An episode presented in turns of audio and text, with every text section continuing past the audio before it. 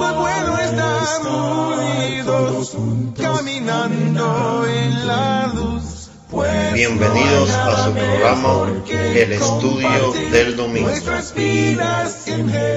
Nuevamente hermanos, es un placer compartir con ustedes la palabra del Señor. Muchas veces pensamos que la vida del cristiano es color de rosa y que todo va bien, que son inmunes o nada les puede pasar. En Hechos capítulo 12 encontramos que la realidad es otra. Dice allí la palabra del Señor. El rey Herodes echó mano a algunos de la iglesia para maltratarles. Este Herodes es nieto de Herodes el Grande, quien reinaba cuando nació Jesús. Es hijo de Aristóbulo, fue educado en Roma y estaba casado con una princesa macabea. Se dice que era muy observante de la ley judía. Quería ganar el favor del pueblo por lo que inicia lo que se conoce como la tercera gran persecución que vemos en Hechos. Si realmente quieres hacer daño al movimiento, toma sus cabecillas y mató a espada a Jacobo, hermano de Juan. Eran tres los discípulos del círculo más íntimo de Jesús, Pedro, Jacobo y Juan su hermano. Jacobo es tomado y decapitado, una muerte atroz sin duda. Al ver que esto agradó a los judíos, tomó también a Pedro y lo metió en la cárcel. Lo dejó allí porque era la fiesta de los panes sin levadura que culminaba con la Pascua.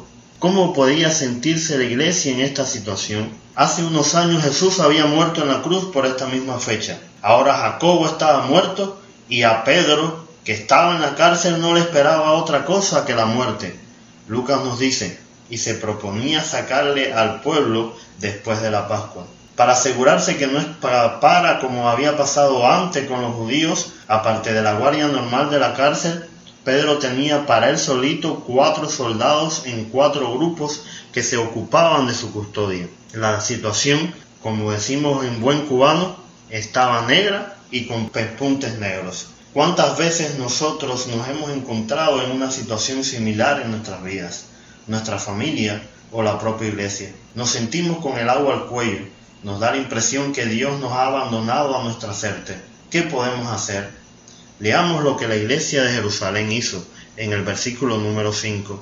Así pues, Pedro era custodiado en la cárcel, pero la iglesia hacía oración ferviente a Dios por él.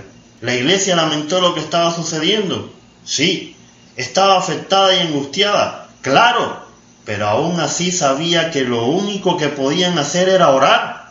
¿Acaso la iglesia no oró por el destino de Jacobo y a pesar de eso fue ejecutado? Pienso que sí, pero eso no la desanimó para orar sin cesar fervientemente por Pedro encarcelado.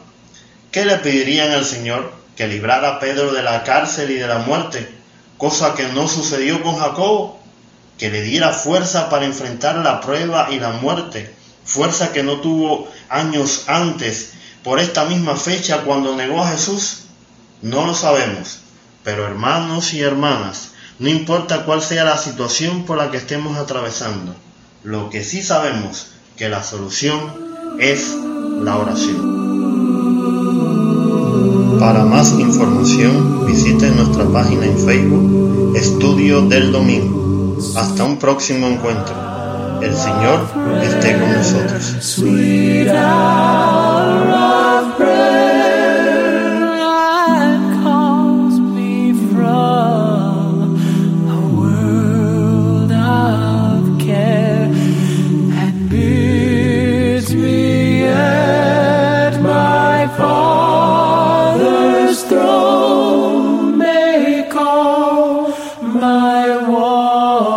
and we share.